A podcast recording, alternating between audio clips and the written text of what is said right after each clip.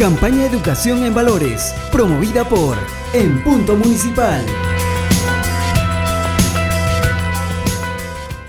Continuamos aquí en el programa siempre contento, hay que buscar la sonrisa ideal, hay que buscar la sonrisa para la foto, hay que estar siempre contentos porque nosotros transmitimos eso.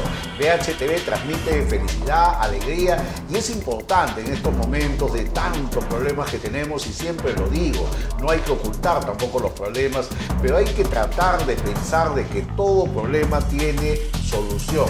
Al final, como nos decían nuestros padres, nada más la muerte no tiene regreso, pero todo tiene solución. Así que si usted está preocupado, usted está con los problemas, no sabe cómo pagar la universidad de sus hijos, se venció, se acabó el gas, no tiene para los residuos de luz, hay que ingeniárselas en estos momentos y hay que tratar de ser eh, creativo en estos momentos. Tenemos que ayudarnos, tenemos que buscar otras eh, situaciones que antes quizás no las buscábamos, pero en estos momentos tenemos que cambiar todos.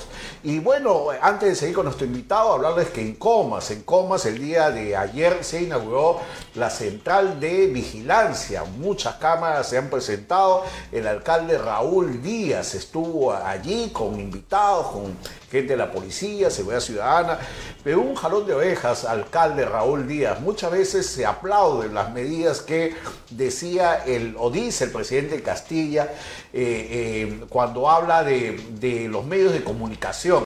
El presidente Castillo hablaba de, la difusión en los medios chicos, en los canales de cable, en los canales locales porque muchas veces todo esto ha estado entrampado en los supuestos canales grandes y muchas personas aplaudían esta medida.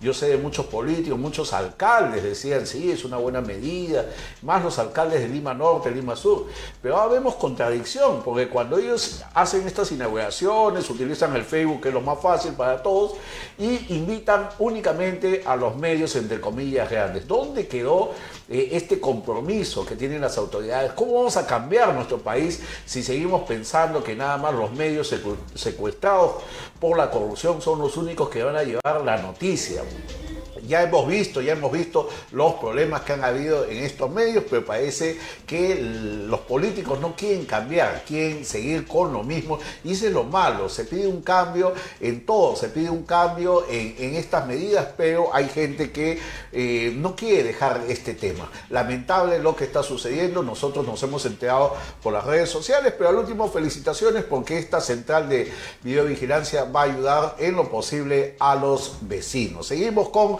nuestro invitado Adam Lester Díaz Peter, gerente de administración tributaria. Lo hemos invitado, repito, porque hay muchos vecinos que están preocupados, bueno, distintos distritos. De La Molina están un poco tranquilos porque hay esta, eh, digamos, eh, esta estabilidad, estamos viviendo eh, que no tienen problemas en la recaudación. Es algo que tú me decías acá llegando al canal. ¿Cómo están las, las comparaciones, las estadísticas? Bien, nosotros, este, nosotros, gracias a Dios y a la participación de todos los vecinos, tenemos una recaudación estable, tenemos una buena participación, tenemos una buena efectividad en la recaudación tributaria.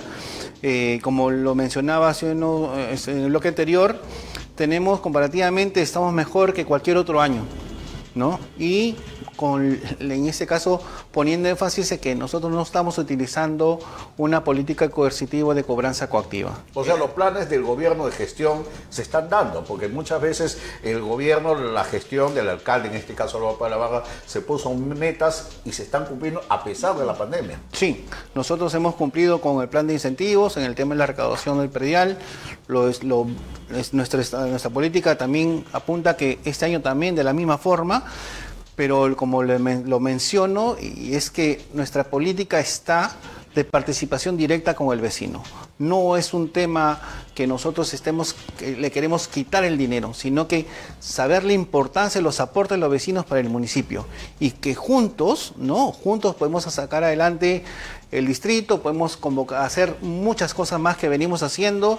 Hay planes de repente de reactivación económica que tenemos también como participación de los vecinos. Estamos haciendo campañas de difusión con respecto a todas las actividades que tenemos. Entonces, esto el vecino está tranquilo y nosotros tenemos los ingresos que corresponden, por eso de una buena efectividad y como lo digo, gracias al aporte de los vecinos y nosotros lo que hacemos es aplicar todas las estrategias que, de la alta dirección a consideración del vecino y esto trae como consecuencia una buena participación, la gente está tranquila, no se siente presionada.